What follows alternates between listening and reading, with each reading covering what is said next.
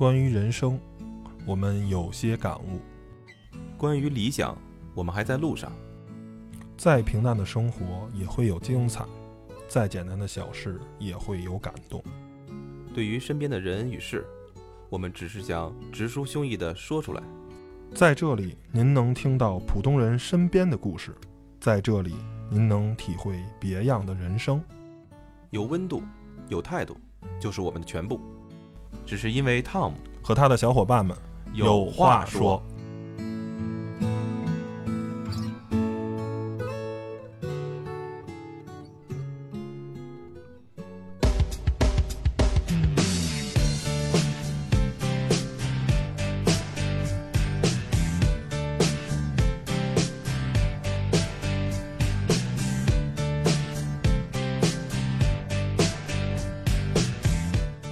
Hello，大家好，您现在收听的是汤小电台，汤小有话说，我是汤姆。我是艾伦，大家好，我是 Steven。啊，本期的话题呢，聊一下这个啊现代社会中的这个阶级啊。其实这个阶级的这东西啊，呃，自古有之，是吧？奴隶社会的时候，什么奴隶啊、奴隶主，后来呢，这个在咱这个封建社会啊，所谓的封建社会啊，有什么士大夫阶级啊，三什么这个太多了哎，什么这叫什么什么九流啊，下九流啊，所谓的还是皇权阶级。呃，到现在这个社会呢，咱们这个现代社会呢，基本上就分三个阶级，一个是富人阶级啊，然后呢，一个是这个中产阶级啊，然后呢，最后呢就是穷人阶级啊，就这三个阶级。然后呢，最近呢看了几个这个呃，反正各个吧，有罗胖啊，有高晓松啊，还看了反正几几个那个、呃、文章，就啊大家现在都在聊这个，对，然后呢，就是讲讲各个阶级的这个故事。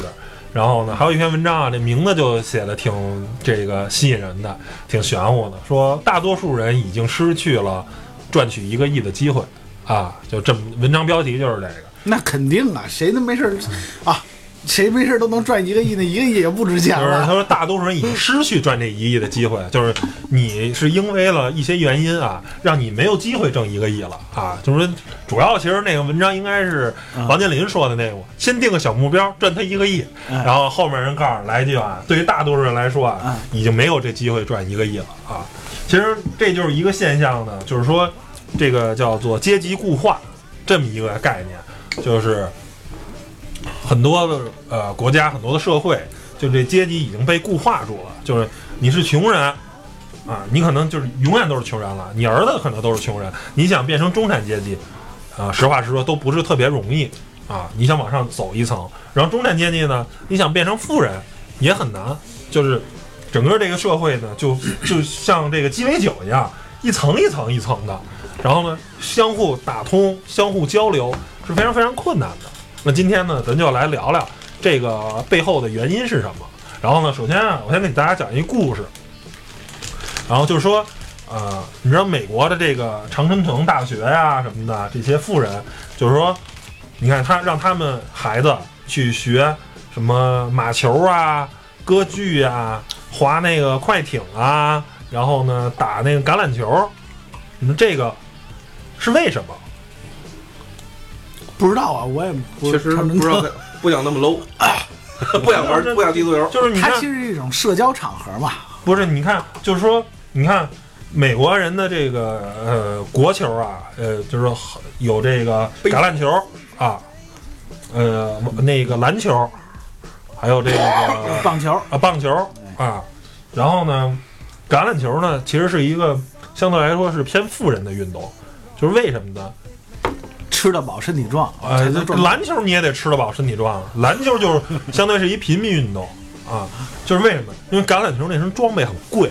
就橄榄球这身装备啊，你买下来就能玩能用的啊，大概也得那么几千美金。然后篮球的话，你买双篮球鞋嘛，便宜的，Nike 的或阿迪达斯的，可能估计在美国一百美元可能了不地了，就最入门级的，咱不是说买特别好的那，因为你看在中国买双篮球鞋，也得钱啊。呃，一千多块钱嘛，是吧？但是呢，你买那身橄榄球的那头盔啊，身上那身装备啊，全配一套下来，咱咱美元的话就得几千美元，在人民币的话，嗯，不知道啊，都估计怎么着也得几万块钱了，就很贵。就是富人这个阶级这种东西吧，它从产生了以后，它会制一套制定一套自己的游戏规则，一套玩法。就这套游戏规则玩法是排外的，就是我不让比我阶级层低的这些人往上往上套，就是橄榄球很贵，哎，那我就让我孩子玩这个；冰球很贵，我就让我孩子玩这个，就是因为你穷人玩不了这个。所有玩这项游戏的人都是有钱人，都是富人，那他认识的人也都是有钱人的、富人，这个圈子就被固化了，就是有点强强联合这意思。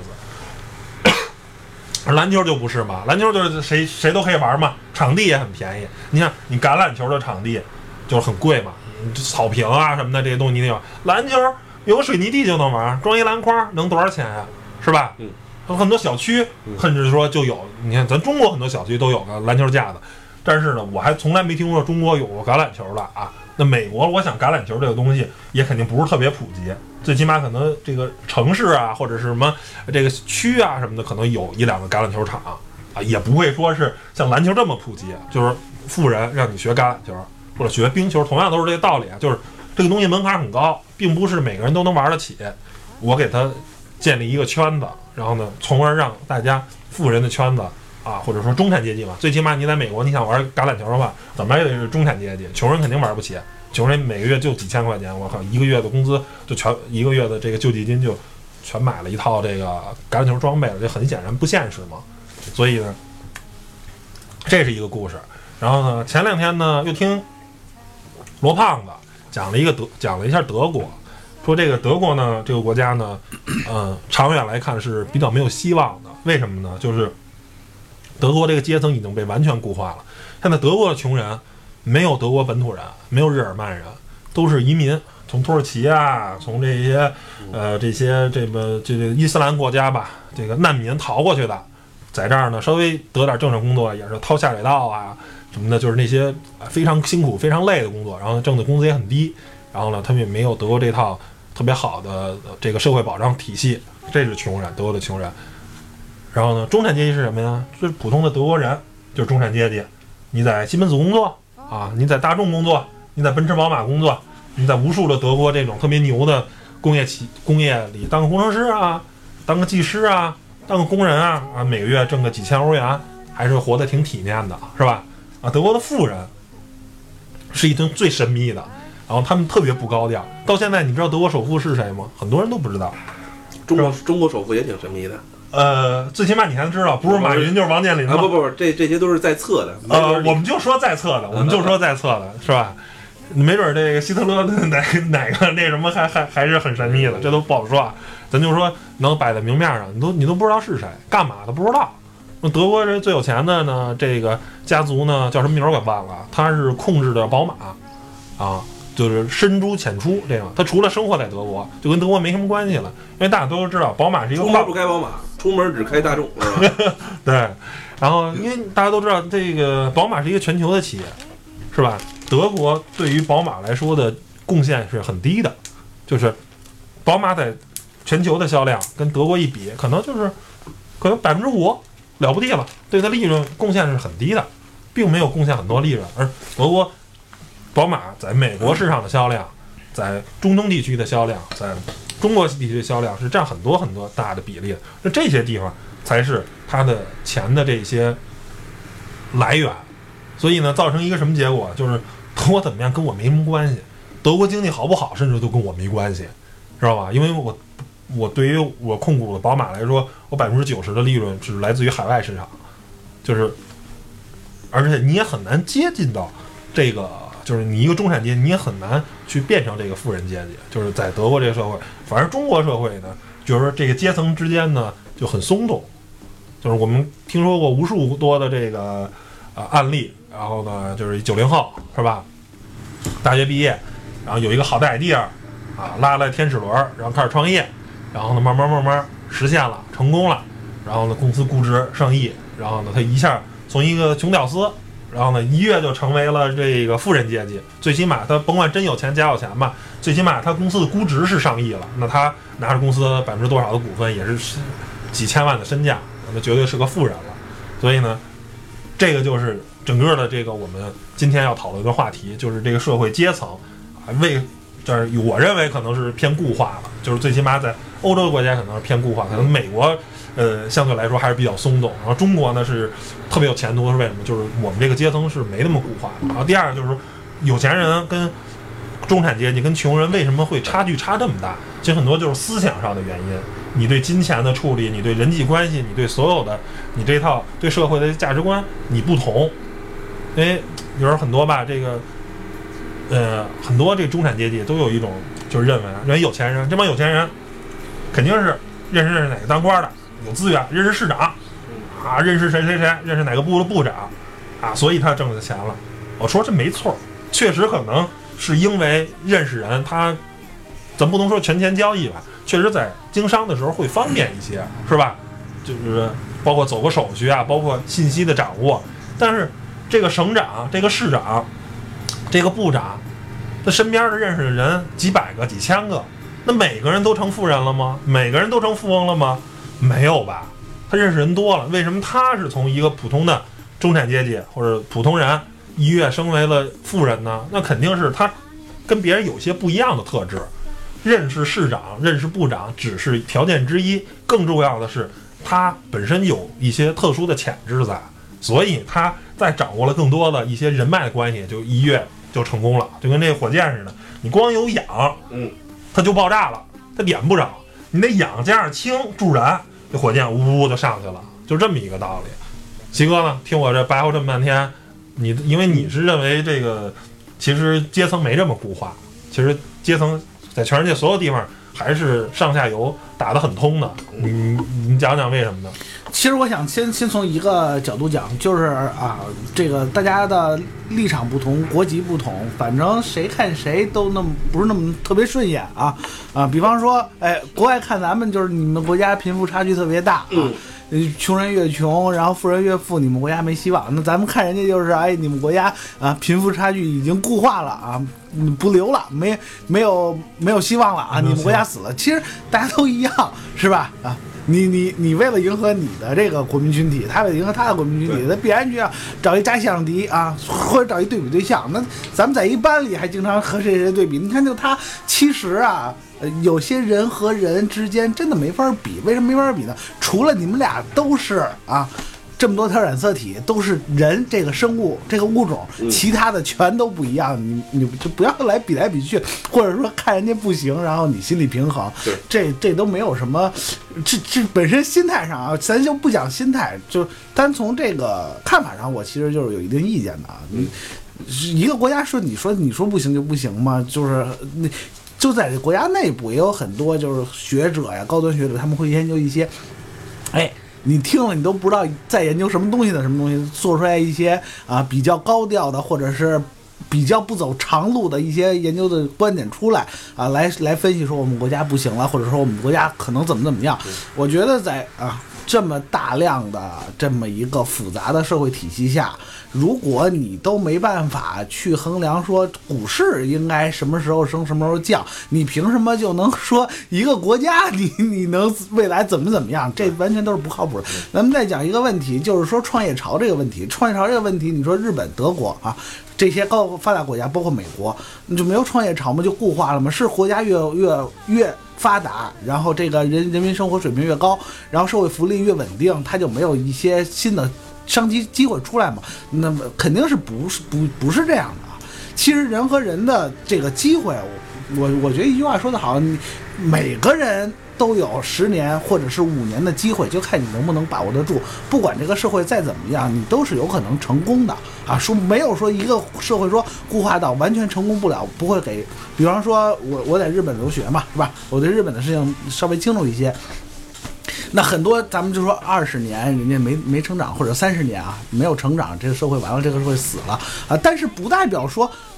不流动嘛。日本可以说在零八年、零九年到一零年开始，他们说这个 Ben c h a k i g i 就是说他们这个新兴的啊，就是咱们现在讲的这个去找天天使人啊拢钱，然后来创新，来来制作新东西，然后来创建新公司。这个潮流其实在日本那个那个年代就已经已经比咱们可以说早一年或者两年的时间就已经开始了，而且而且是。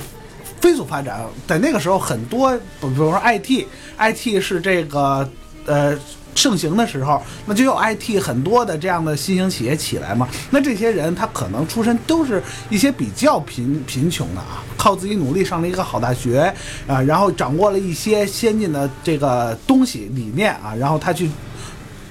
拢这个社会的财富，就日本社会大家都承认它是固化的，但是这么固化的社会也不是说人就不流动啊。咱们来说一个观点，说有钱人，有钱人啊，那你那标杆你不能说你画的那么高，这标杆上面的这叫有钱人啊，这标杆下面所有人，他包括说我也听罗胖人期了，他说包括啊这个大众啊，这个奔驰、宝马这些这些 CEO 啊，他们全都是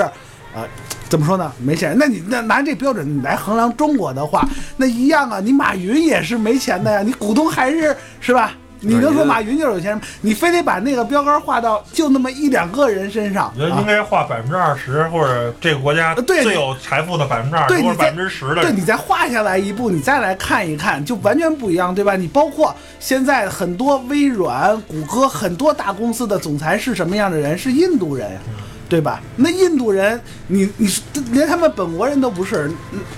对吧？那是不是流动了？对吧？他是不是从一个不同的阶级一下攀升到那个阶级了？啊，所以说这个社是社会大市场这么大，机会到处都有。其实你只要是啊有这个，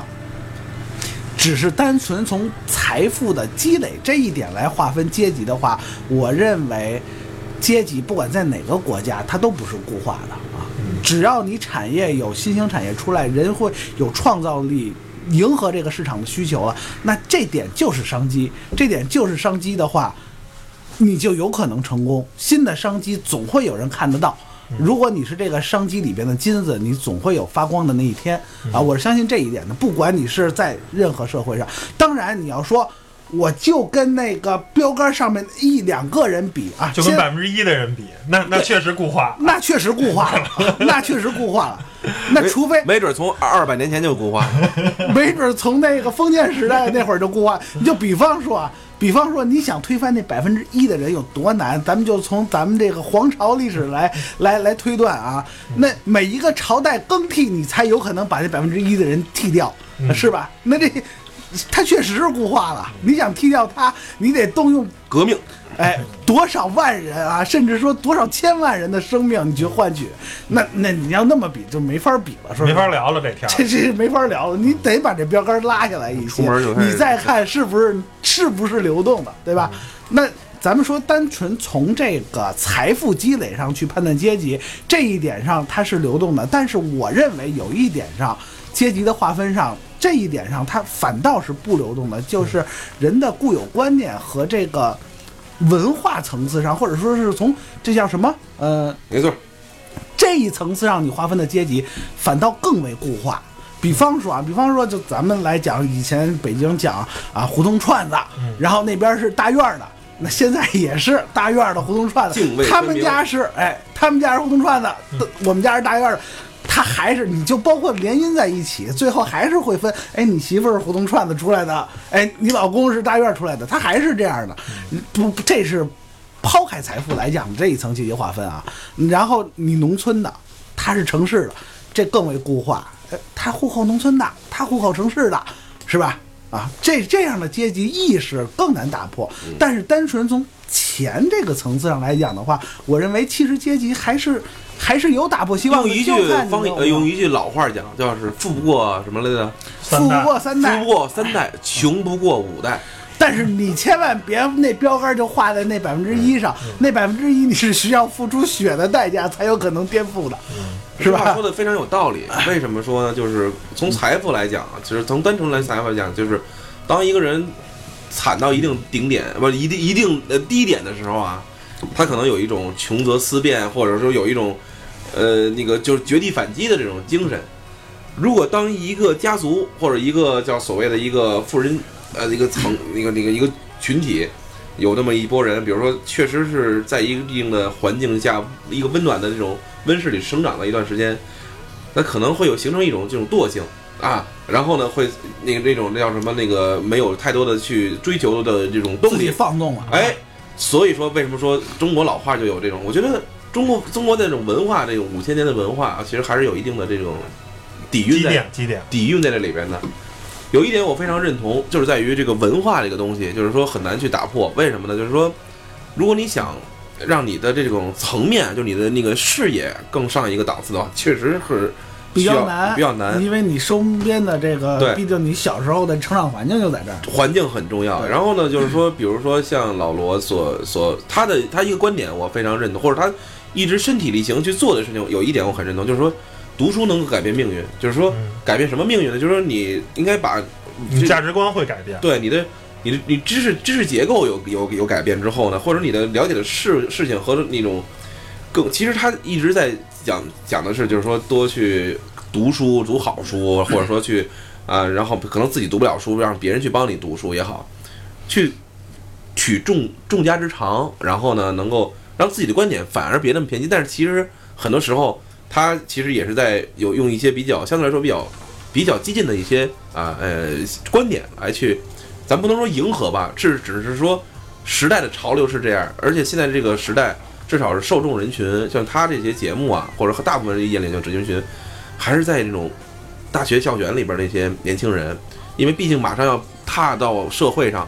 要给他们一些强心剂，要给他们一些信心，对整个社会都对自己自信也有有些，其实是从另一方面是好的，但另一方面呢，其实也应该了解到，其实应该不要好高骛远，不应该手高眼低，应该更多的去把自己在呃应该打好更好的基础，然后呢就是多读一些好的书，然后多去经历一些，多体验一些，可能不要想着什么啊三十岁之前就一定能够退休，怎么怎么样？我觉得就是咱们之前说到的一些，比如说我认知道的一些，比如有一些现在已经近近五十的人，他可能刚刚可能发挥了自己的另一个层面的才智，呃，得到了很多人认可。之前可能得到其他方面认可，但是这个过程真的，这个过程其实在人的成长中也很很重要的，这样才能影响你的下一代，才能影响你身边的人，而不是说啊，OK，就是我可能咱们现在暴发户挣了很多钱，确实你改变了你自己家，你买了奔驰，买了宝马了，其实改变了一你们家族的一些什么从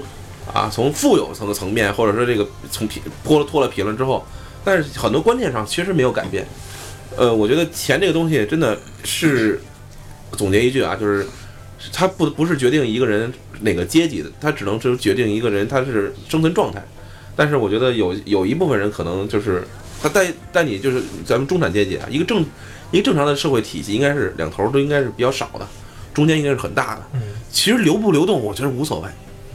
是吧？真的就是对于那些往下流动的，那只能说你自己甘于自堕落。甘堕落，对，对于往上走的呢，我觉得那属于也比比较难，只能说特别特别少的人能够往上再走一步。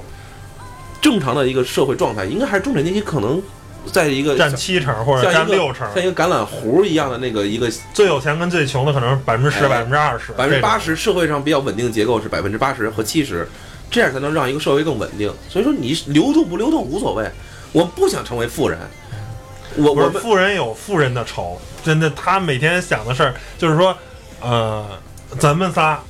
你假如啊，有一天有一个机会啊，你可以跟马云互换生活。你可能干三天或者干五天你就疯了，你说哦，这个我我干不来我这这这个钱我不想挣啊，你就就算了吧，这这我来不了，我还是踏踏实实但是在当我这个中产阶级。但是但是挺好罗胖那期节目里，马云这一层的他不是富人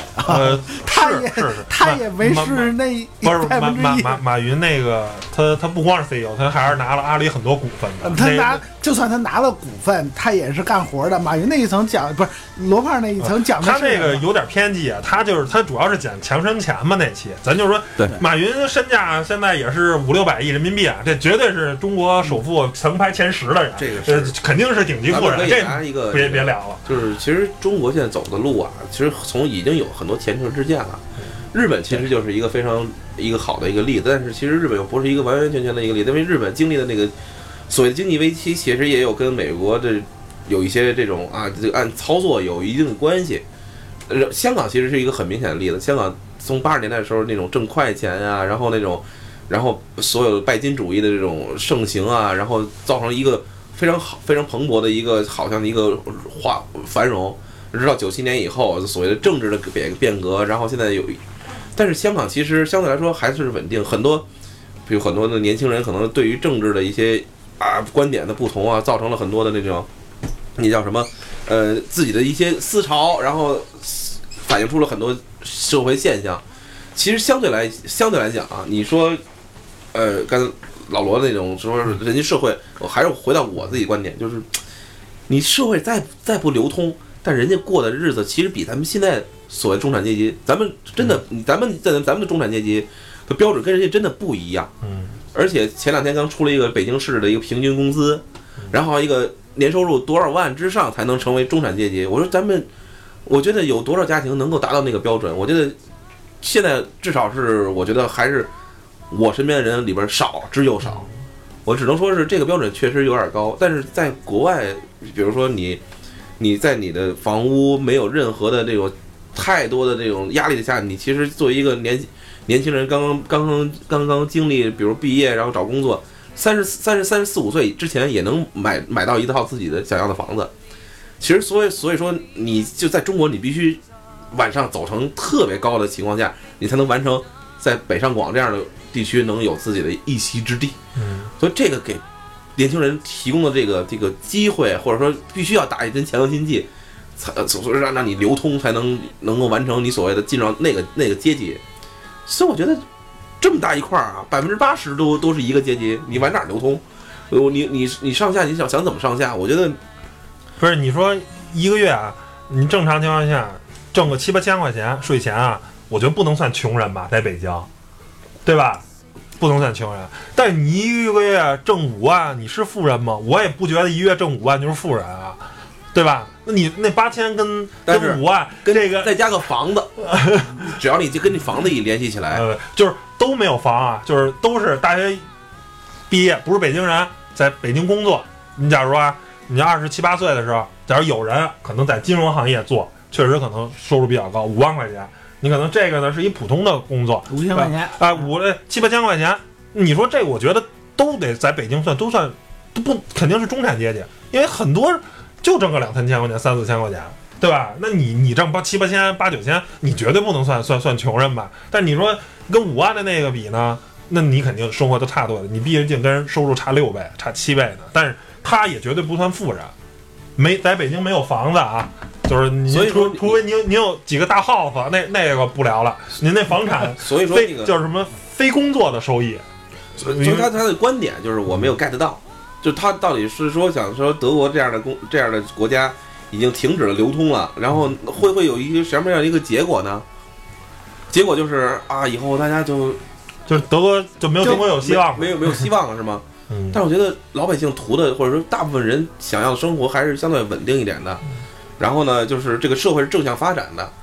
我觉得这是个，这难道不是吗？难道就非得都每天跟打了鸡血似的，才是正确的吗？我觉得，这大家选择的生活完全是不一样的。其实我觉得那个富人标准按他那么画出来啊，然后也就是取代的关系，不可能富人的群体增大。按他那种画法，嗯也就是说，不是他现在富人永远不可能画，因为我们这儿就设百分之十，这个国家最有钱的百分之十，因为就是朝鲜最有钱的人啊，不算金家啊，就最有钱的人可能也没中国一个乡镇企业一小老板有钱，嗯，对吧？那你不能这这么算，就是你按这个国家最有钱的百分之十或者百分之二十人给他画成富人，他甭管有多少钱，也许在美国百分之二十的人，你得身价一亿美元。你比如说在非洲一个比较穷的国家，你可能没准儿身价一百万美元，就就就是最有钱的人了。我觉得他那个标准百分之十这个标准啊，应该应该就他的那期节目里应该定定的比这还要苛刻一些。百分之十那是已经相当一部分人了，对，而且如果百分画到。如果画到百分之十这条线，我相信你任何一个国家都是有流动可能性的。你你完全有机会进入那百分之十啊，市场是会给你创造机会的，因为社会在不断的进步，新兴的行业产业永远是。不会说停滞不前，它总会出来，尤其是在现在这社会，很多新的机会出现的更容易一些，就看你有没有机会能把握得住。比方说，你现在进了一个大学啊，你从农村啊考到一个大学里，正好你你这个衣服的老师是某一个尖端学科，就比方说 VR，他是 VR 界的权威，然后你跟他学完了之后，VR 的市场又来了，你说你凭什么不发呢？对吧？所以说你到那百分之十，我觉得都是有机会，但是我觉得咱们现在还放平稳，不应该想着那啊，是吧？你不是说那不是咱们，的。不是说那不是咱们的奋斗目标，但是说你如果要是真的把它当追求的话啊，真的把它当追求，我怎么说呢？是吧？你说你进这百分之十。呃你进不去，然后你就抱怨社会，你就说我们社会不流动了，或者怎么怎么样。对对对对对，这个观点反反在在推了。哪哪个社会，你到那百分之十都是很非常非常艰难的。对，就是只要做好做做做做到最好的自己就 OK 了。就不是说不是说中国到那百分之十就就容易，德国到那百分之十就难。嗯啊，德国到百分之十和中国到百分之十的难难易度，我相信啊不会差太多。包括咱们讲马云，马云是个例，他不是说啊所有人都一下就变成马云了，对不对？那是个例中的个例，不是说这百分之十流动就这么简单，然后越往上就越难，百分之十到百分之九流动就更难，百分之九再到百分之八，最后到那百分之一，你如果想流动到那百分之一，很多时候你是需要付出血的代代价的，对是吧？所以说，你看你是呃，你怎么去看流动性这个问题？你想把你的生活改善了，然后来达到你有一套房，或者说你生活安稳了，其实或者说你再往上，你实现你的经济自由了，是吧？啊，其实相对来说啊，那我觉得要把这个话掰过来看，其实中国才是真正一个社社会阶所谓阶级固化的一个真的非常明显的一个。嗯，一个一个一个怎么讲？这个我倒是挺有兴趣听的。这你看德国，你百分之八十甚至于百分之，比如说咱们更多百分之九十的人都在这个中间中间地带。嗯。啊，两头都很少。啊。但中国其实真的断层很很明显，只要说是比如有钱啊，打个比方，在在中国只要你有钱，你可以变着方的再更有钱。为什么？你就是假如你趁个十套一栋楼，你就慢慢的就倒腾吧。嗯。你可以离婚，你可以用各种亲戚的名字去怎么样怎么样，嗯。你可以把它变成啊投资自己的方向，就是就因为有这么一个就是用钱生钱很快。对，而且是这他会在这种人群，而且社会资源调动的非常廉价，不像德国。你德国的话，你调动社会资源是相对要付出一定成本。你对啊在中国的话，你调动反而给年轻人的机会，让人越来越看不清楚。我在一个企业里边儿，我努力奋斗，好好干，然后呢，一天我加十十，我加加到十个小时的班儿，我也可能也还是那收入也是这样，然后我可能也就是比如十个人里边有一个人成为部门经理，然后呢，你可能自自己有什么才能，再再去再去创业也好，他可能离真的能能有一点点的变化，能离那个十套房的人，你永远也企及不了。所以说，就是相对来讲啊，就是咱们可能说的确实比较粗粗浅了一点，但问题是这样的，因为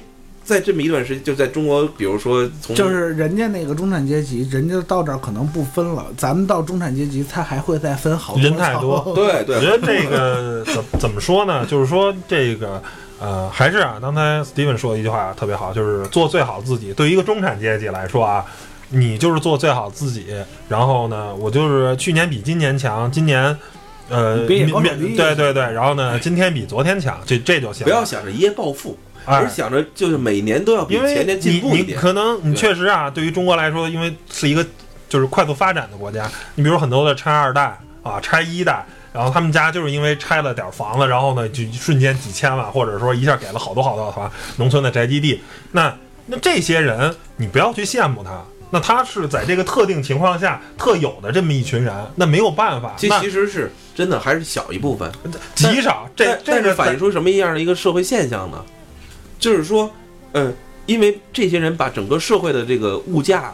和整个社会的这个，就当时其实不是这些人嗯，而是整个这个市场环境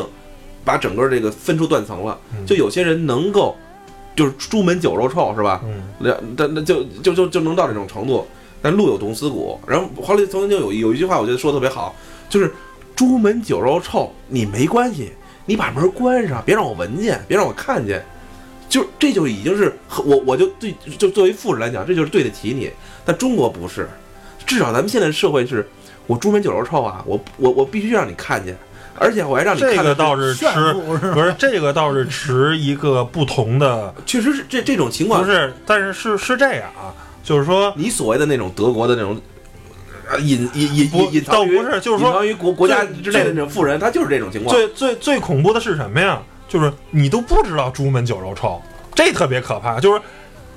没关系，那种情况也很少，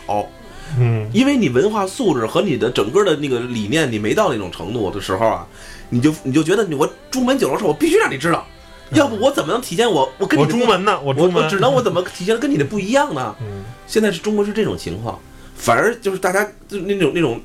这种这种心态就更失衡了。失衡之后呢，就所谓的这种观点就出来了，就说啊，你看看我我人家人家不流动了，我们你们还还能还能流动啊？你们有，但是其实你流动动力在哪儿呢？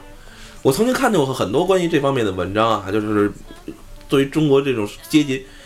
我觉得啊，在哪个国家都有创新，在哪个国家都有上升往下走这种人的存在，但是呢，就是你怎么上升法？我觉得其实真正好的应该是国富，不是应该是民富国强，应该是所有人就是中间这个阶层的人，应该大家能够有安居乐业，这是很重要的。我我我我我没有买不起那包，我也不羡慕，因为我觉得我觉得过得很幸福，就就 OK 了。但是等你到就至少咱们身边的人是到那种阶阶段了，不再去谈论啊房子怎么样的时候，我觉得那是一个，我觉得这是一个，我觉得啊是一个比较比较健康的一个社会的状态。德国有德国的问题，但觉得这个问题绝对不是德国最严重的问题，你就是你知道吗？德国最严重的问题是底层那些所谓的移民也好，会给这些真真正正给这个国家交税的人造成了很多的困扰。你带孩子每天就不敢在晚上再出来了，这就是很直接的一个影响。你你的女孩子可能就晚上就不敢在德国大街上就到到处走了，嗯这是德国最严重的问题。其实德国人，所以说我觉得他的观点啊，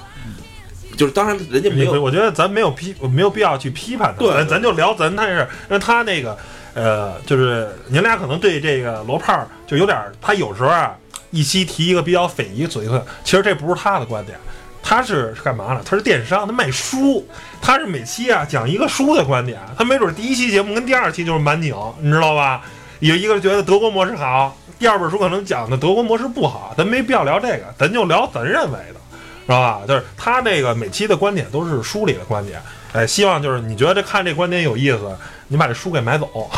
是吧？人家毕竟是干电商的，人卖卖书的，嗯而且我觉得就是说这个所谓这个阶层，就是你为什么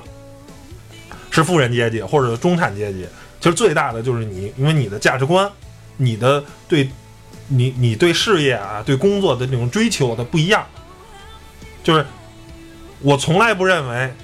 家里拆迁拆了十套房，给了五千万拆迁款的人，那叫富人阶级。他也许从财富上讲，他确实是富人阶级，但是他他只是其中的一就个。只只是只是有钱而已，就是你这，他跟我白手起家，通过自己努力，一点一点的努力挣到五千万，那完全是两个概念。那这些人并不能代表真正的富人阶级，是吧？你说咱一般中产阶级，咱就想的是可能是做最好的自己，啊，可能还是比较利己，我自己怎么着，我自己怎么着，怎么怎么着。而我觉得到了到了顶级的那些富人呢，就是百分之十或者百分之五那些富人，就是他那买卖能做那么大，他可能是利他，就是不简简单单是考虑我自己赚钱了。什什么？我觉得什么样是算是一个健康的一个，就是正常的一个就是社会流动性啊。就是说，当你占了便宜了，你就可能不会太多的这种心心态可能没，就可能比较平衡了。但中国不是，中国是这样，你即使你有了七套房八套房了，有的时候人这人也也心里也慌，为什么？什么时候说房产税啊？其实这个问题就是让人觉得，就是你没有一点安全就安全感，就是没有那么明显。我觉得这个社会流动性是一方面，但是深层的原因就是为什么流动啊？你想要更好的生活，是吧？然后或者说你能换来更好的一个生存条件环境，但是你发现了你是，你即即使那样了，你发现也没有太多的安全感。我觉得这个东西安全感呢，呃，要有，比如说我们国家治安好，我敢就像新加坡似的，我敢出去是吧？大半夜我想那个，但是有一些安全感，就是说安全感是来自于，不是说方方面面光是治安，不是，我就说还是这个社会体制给你造成的这个影响我。觉得安全感就是你应该是这个东西，就是方方面面的。但是呢，我并并不认为啊，安全感要特别高。这我觉得并不是，就跟希腊可能安全感特高，你知道吗？就是每个人我不工作，我也不能担心饿死。但那样并不是一个特别好，最起码对于中国来说，因为中国太大了，中国有十三亿人，如果每个人都不想着创新，都觉得特别安逸啊，我工作不工作，我也不担心失业，我也我什么都不担心，那这个国家的创造力，那这个国家可能就会经济往前发展会产生特别特别大的问题。我觉得适度的安全感，嗯。比如好。零到一百，我可能我们追求五六十、四五十就可以了，我们绝对不能做到九十，做到九十，我们的 GDP 可能就是负的了，对对对。或者我们的 GDP 就是一了，这这这个观点我我认同，就是说，呃，不要让自己不能没有，但是不能太多。这又总结一句话，也是最近听到一个观点，就是不能让自己太舒服了，嗯，你知道吧？就不能让自己太舒服了，太舒服了就就就就就完了，就是一定要让自己老有一点儿别别扭扭的。危危机意识，哎，对，我记得我以前听过一个啊，就是说，嗯，也是说描描述那个日本、德国这样的国家的，然后是说，在社会的实际的分配，呃，社会资源实际的分配上啊，呃，然后财富的占有上，其实像日本、德国这样的国家呢，它是最为接近社会主义的那。嗯，那我想想这句话其实是对的，因为不是北欧吗？因为达到一个什么什么，呃就包括这些国家，啊那为什么为什么说这句话是对的？因为它达到一个社会阶层啊，百分之八十的人他基本上是均贫富的啊，他不会说你有那么多套房，我一套房没有嗯，啊，他管这一部分人都叫中产阶层。那再往上啊，再往上咱就不提这 这事儿了。再往上的话，你想流动的话，你在哪个国家都一样难。就是说，咱们现在是问题就是你现在一大块儿一大块儿里边还分还分各种小的块儿。那咱们讲流动是说，你在这大块儿，你你你有可能往上，它也有可能往下啊，这么流动，那确实挺频繁的。但是说咱们在这一块儿里，你说从最底层一直到最上层这么流动的话，我相信不比别的国家怎么样。但是我我想说，为什么咱们在这一个大块儿上咱们流动比较频繁？其实我觉得这个吕总刚才说那句话非常就是关系非常强，因为不安嘛。嗯，你就得不停的挣钱，你就得去把它踢下去，你就得上到这一层。对，你是为了求安心啊。嗯你你现在这么多人去抢那些热门的行业，大数据火了，我们就学大数据。VR 火了，我们就学 VR。那为什么？就是为了你在社会上，在这一大层里边，你能求一个更安心的位置啊，你会比别人更高一点。这造成的后果就是，大家都往一个领域挤，这个领域过热，最后造成人才的大家都溢出啊，嗯然后大家都没饭吃，然后最后最后没人关注那那领域，反倒起来了。比方说现在，哎，你会一个手艺活儿，然后你会一个，比方说你会装修是吧哎，你反倒能挣到更多的钱。但是但是我说啊，这是一个附加，就是造成的最终的结果。最终的最终结果也也对社会舆论有不可不可分割的这个责任。你包括你去炒电商，对吧？你说电商有马云从一个贫穷人一下变成富人，那我们大家都都学电商吧，是吧？啊，他会他会有一定社会的舆论的上的责任，但是我觉得更多的就是来自于我们心里的不安，因为咱们这个层级分的太有房阶层没房阶层，这两个就是不可逾越的鸿沟。挣同样的工资，挣同样的工资，对，或者说我还有我挣一万，我北京有套房，我那哥们儿挣三万，北京没房，对那没准幸福指数还不好说谁高谁低呢。对啊，然后还有这个农村城市啊，嗯对吧？就很多时候，所以你有的时候你去看为什么德国它在这一层不流通，因为在这一层人的追求它变了，人人家追求的是。啊，我我我哪怕我是一个工厂的啊，我就是负责运货的，但是这些东西可以满足我的需求，我在在我做我自己喜欢的事儿，这就是我我到时候当时这个留学日本的时候体会比较深的一点，就是说大家都在想实现自我价值，他他会说叫。找我自己定位啊，他现在有这个有这个空间了，有这个闲暇来供他去这么做了，但是咱们现在还没有。咱们现在来讲的话，更多的是我们先去找那个安心点。你们这个社会上到底我应该挣多少钱，在这个层级上我才能安心？所以这个层咱们中间的这个层级流动才会很很很大。嗯啊，所以呢，呃，造成了一些这个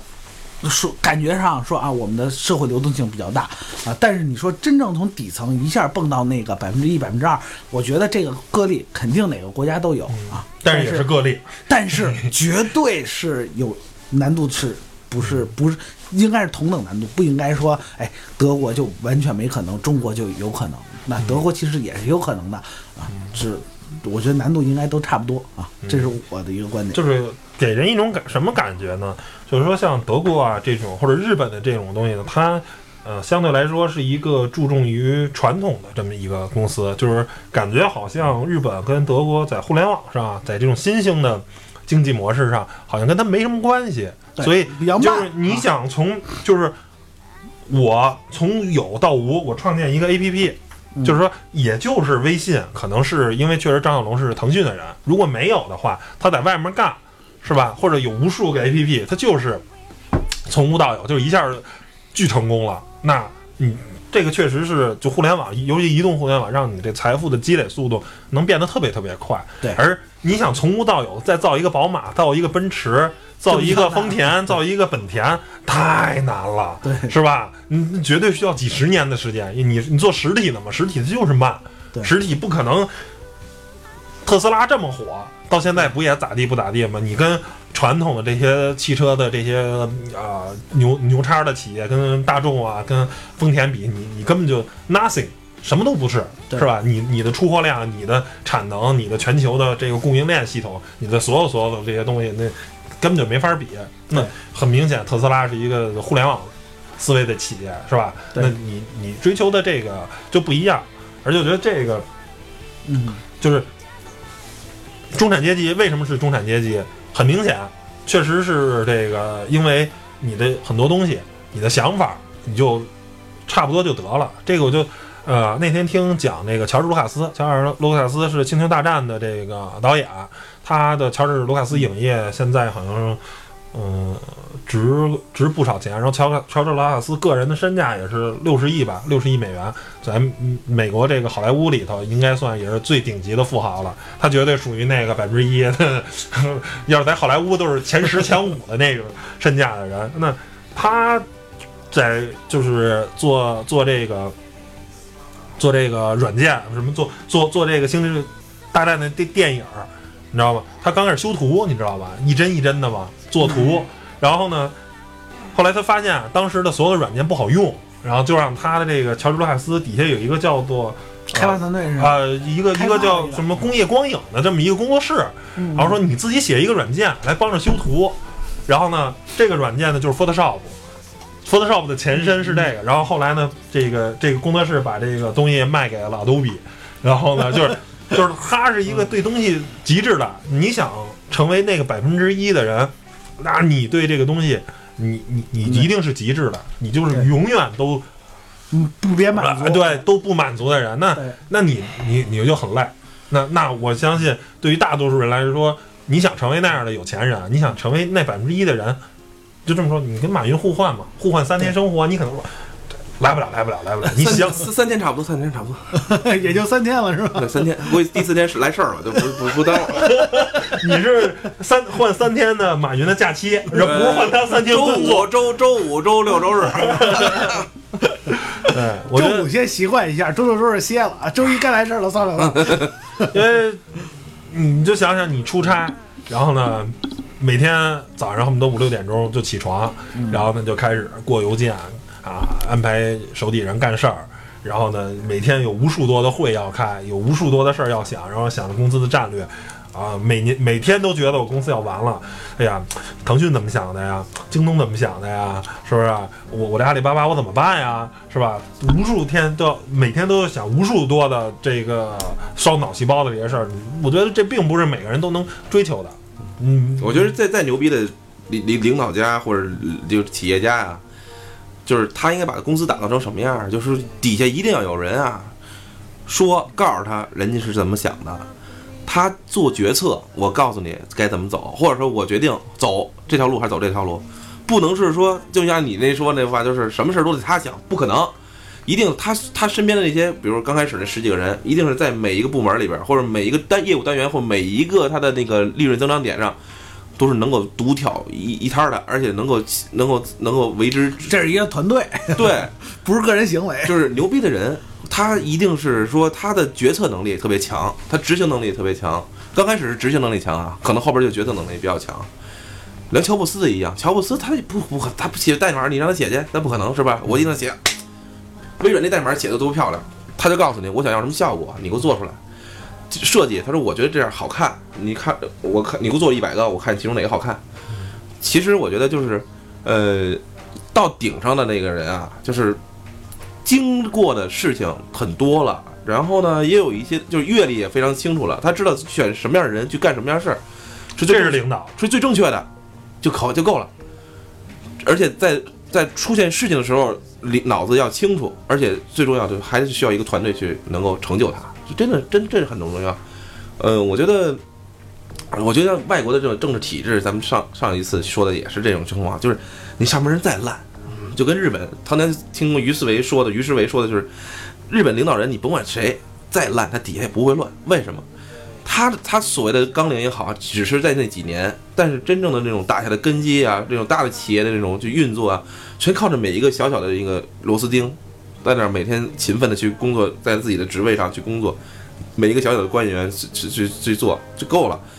上面不，它它底下不会有太多太多的那个，就是所谓的变化。这个就是所以这就是说，为什么说是死水一潭啊？对对对这这就是中国古代的官跟吏。但但是我想你说的是官，剩下那些干活的是吏。对，但是我想说啊，咱们其实看人家国家看到表面现象还是比较多。对说创新力，创新力其实我我想说，日本创新力特别强，而且它每推动一件事情的速度非常快。你你比方说，咱们就拿 PS 这个。这这一系列下来，PS 一、PS 二、PS 三、PS 四，每一个代的 PS 出来，它都伴随着一个革命性的一种创新在里面。没错，那为什么能实现这一点？一个是它有这么多的雄厚的积累，二是他们的这个决策者，还有他们实际的推动人员，他的创新力都非常强。而且日本在创新这块儿啊，其实我觉得他，咱们老看说模仿人家国家，但其实他自己创新力真的确实是很强，因为他在机器人领域，两就是创新所以德国也是一样。其实创对创新，我觉得分两种，一种呢是在已有的东西我去精益求精，我是这种小的创新。微创新日对日本跟德国都是这种，就是哎不不不，大创新人家也有，真的也有。你比方说，你比方说德国最早提出来的那个能源回收的策略，那就是他们的创新，对吧？你的发电站发出来的能源，然后我可以在汽车里的蓄电池里充电，然后我家庭里边还可以反向再充电，我用太阳能反向再充电，最后我还可以再卖回去。它整套的系统的创新，它都可以中国是快其实速实现是微创新。。中国其实就是，比如说那 iPhone 出了吧，我在你那设计上改一改，就是哎，就是就是就是就是小米。你说你说你说你要让咱们把火力发电直接改成太阳能发电，或者说按人家这套系统做出来这么一套系统，咱们的耗时要我觉得要比人家更更长一些。但是中国厉害在哪儿？中国的这个尖端产业国家战略上的创新特别快，比方说宇航空间站上去了是吧？因为就是反反正各各个国家咱们咱们都不能说，哎，你举国体制嘛是吧对。看你看你表现上，你就你就说你这国家怎么样？我觉得这个是，哎，这有点是不靠谱啊。人市场经济嘛，人市场经济觉得这一块儿是有发展对有发展资本家会在那投钱，然后去走。咱们呢是国家觉得这事儿干完之后让我有面儿，那就我去干。噌上去确确实有必要，有也有也有 必要。对因为这个这这这这种宇航，这个是我觉得国家有财力的话，确实应该是对其实去搞。对，我觉得其实现在全球市场嘛，地球是平的嘛，所以说那个咱们来单一看哪个国家说哪个国家怎么样，我觉得这不太现实。只要是有利可图的地方就有创新，然后它就会有钱在这儿，就会有人在干这些事情，这最终它就会出成果。你比方说，我这两天去说贵州培训那件事儿。那些给那些学生培训的那些东西，真的是对 Excel 都基本上不会使呢。但是我就给你两天时间，你就要给我做出成果来，那他最终还是会出成果的嘛，对对吧嗯？只要你听听过一笑话钱到了，就是如果中国足球想好的话，就是高考，高考增加足球必考科目。哎，中国，足球绝对大有希望。我跟你说啊，如如如果要想咱咱早日走出亚洲，都不用多了。高考高考那个考考这个考足球这项啊就空就三三三门儿，五十米射门，呃，九十米射门，五十米射门儿，嗯，然后呢，三十米射门是吗？不是不是颠球，嗯。颠两百个，这两项了啊。嗯，最后一项什么呀？体力。就完了，一千米长跑。够了就够了，就是这叫足球基础，射门准吧，嗯，控控球能力强吧，体力好吧？啊，对，解决问题了。就就解决问题了。然后那个体育就是男生也甭考别的，就是这三项过了，一项十分，体育就三十30分到手了，嗯，哎，就完了。就因为这中国这绝对 可以了，可以了，是吧？啊，可以了，灵活，是吧？灵活，然后呢，跑哎，跑这不是咱可以选，你可以选，你可以选足球、五五篮球、乒乓球是吧？你可以选几项不是不。篮球就篮球现在打的不错，乒乓球就算了，乒乓球可以了，乒乓球可以了，乒乓球应该是不管不给钱了，对，爱怎么着怎么着了。就是等世界世界乒坛的的那个选手们都再来一个瓦尔德内尔那样的，然后。比如连续啊把中国打败七七八次，然后中国咱们再以后再再长长起来，这 那你脱节了，就跟老鼠抓耗不是猫抓猫抓耗的似的，你 放一下？啪一一把抓上了没意思，啊，放一段，在我面前跑，就是把我不啊。追拉开我一段距离，我再追有劲儿，要不然你刚拿一届，我这又开始叮了咚啷就又又赢了，没意思。所以说这个说到说到这儿了，就感觉就是话题轻松一点了，是吧？就感觉就可以远离咱们这个是吧？这个叫什么阶阶 阶层问题阶层问题了。阶层阶层阶层确实固化。那天我还看一个特别好玩的，就是这个。呃，卡车之家拍了一个叫做《我在美国开卡车》，嗯，然后就是讲一个卡车司机的一个故事。嗯然后这哥们儿收入是多少呢？他最多的那个月呢，挣了九千美元，挺多的，九千六九五十四五万多人民币。而且在美国一个月挣九千美元的话，确实是高薪了。医生才挣十五万，医生是在美国是标准的嗯啊富人阶级了。他年薪十五万的话，这个九千的话，如果那么算下来的话，也是十多万了。最少那个就平均工资吧，六千美元左右。然后呢，嗯，就是在美国，就是你当一卡车司机吧，你跟跟咱说，这不算社会最底层吧，反正也不怎么样。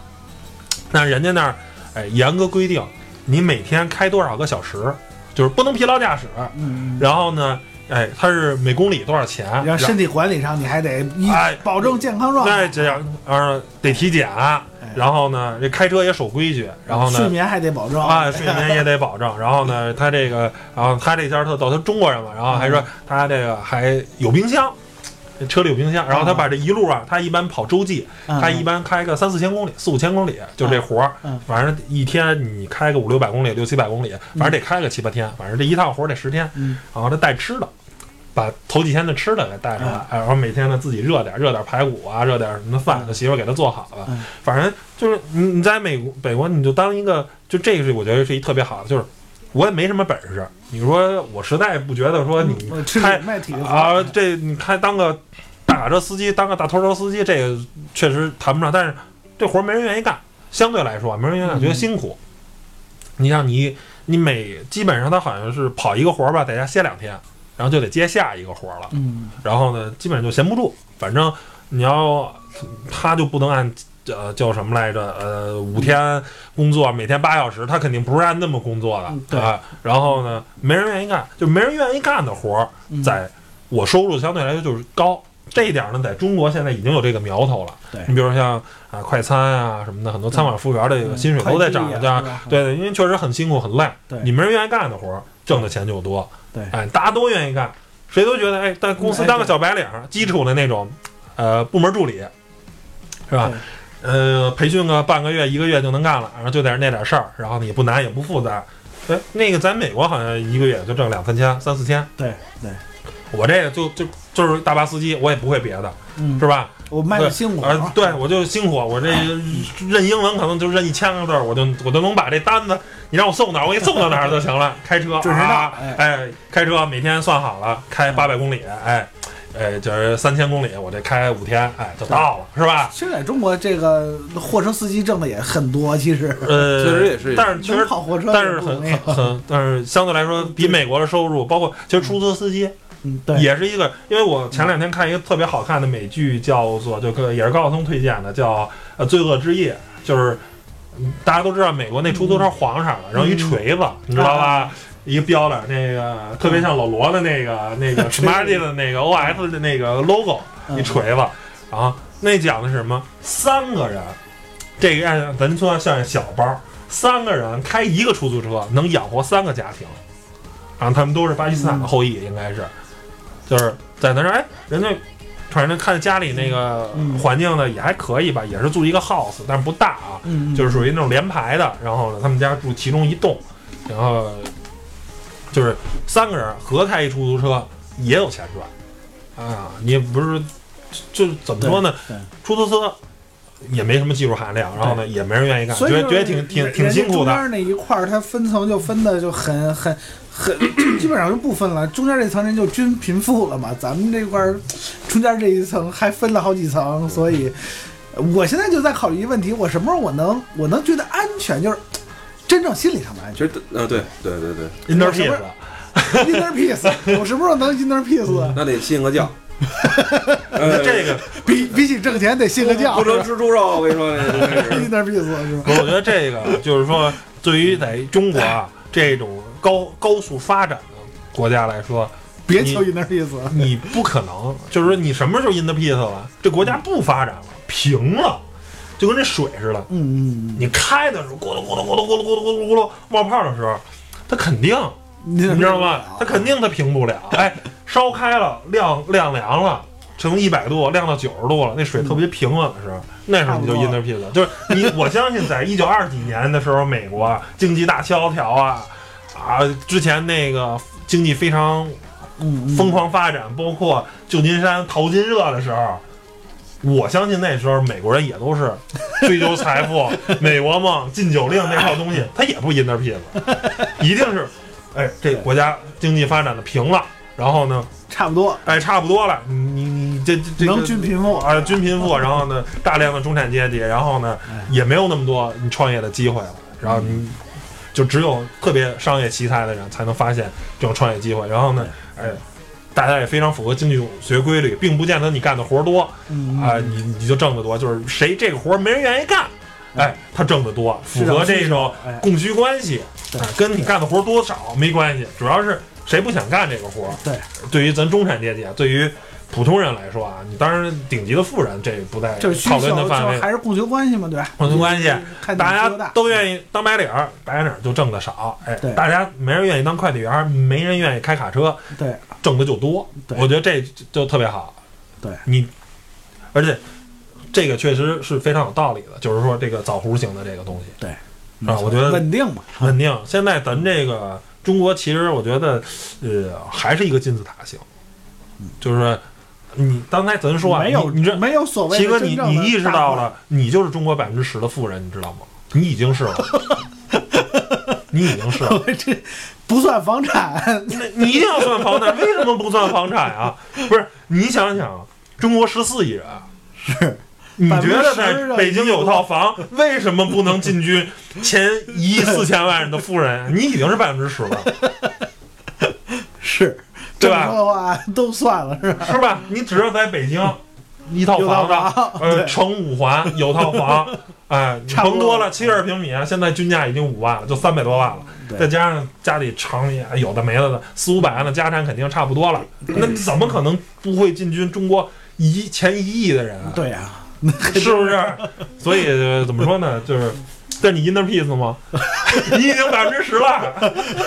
还不一点意思。你想百分之一 然后这么想想，百分之一基数也很大，啊，一千四百万，一千四百万呢，好家伙！那大家这个咱们收听咱们节目的啊，大家都有希望进军那百分之一啊，一千四百万，成吗？呃你可能有一千四百万的家产，就能一千四百万了，一万块钱百分之一是吧？成吗？谢谢谢大家收听这期关于社会阶层的这个节目了，嗯，就聊到这儿。然后您对社会阶层有什么观点啊？